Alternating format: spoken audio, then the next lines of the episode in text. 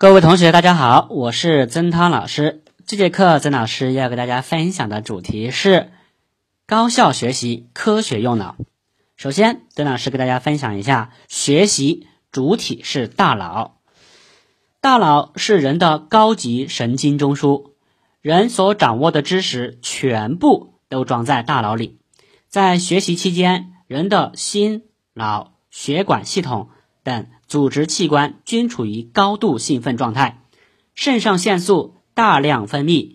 交感和副交感神经的兴奋和抑制的协调与平衡极为重要，特别是大脑皮层的调节作用更为突出，使全身各个系统和器官能协调和有节奏的完成各个方面的工作，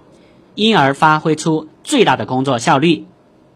脑。是人体高级神经活动的中枢，思维的器官。科学用脑，讲究用脑卫生，不但能提高学习效率，而且能保持旺盛的精力，取得学业的成功。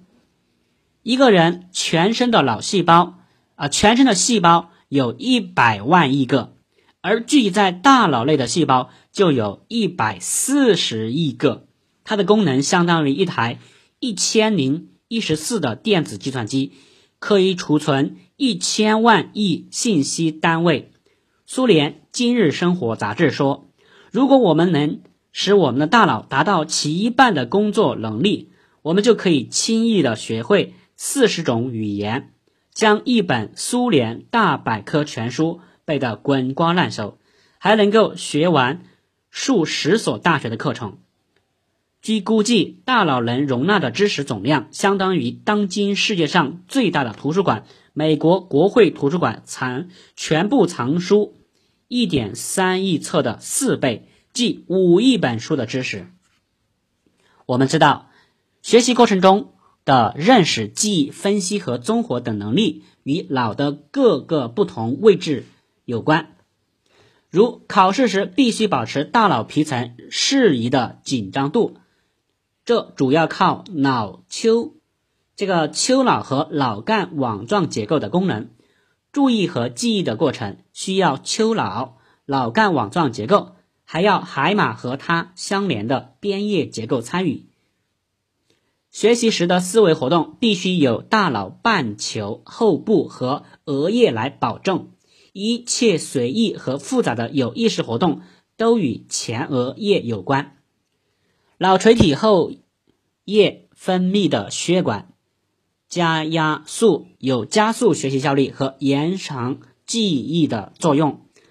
脑啡肽和内啡肽可提高活动积极性和加强记忆力。学习时，尤其是复习考试期间，这些中枢神经递质的释放大大增加。当学习感到疲劳、注意力无法集中。记忆力减退时，在脑干网状结构的肾上腺素能与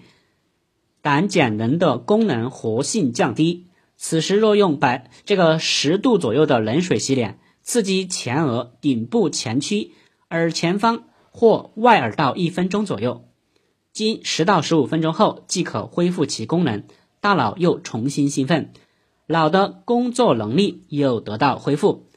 或经三十到六十分钟的体育锻炼或体力劳动，使肌肉活动，让大脑休息，也能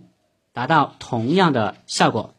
好，那么这节课呢，主要是给同学们分享一下我们这个大脑它的这个功能哈，以及它的这个是人学习的主体，所以同学们务必重视保护好我们的大脑。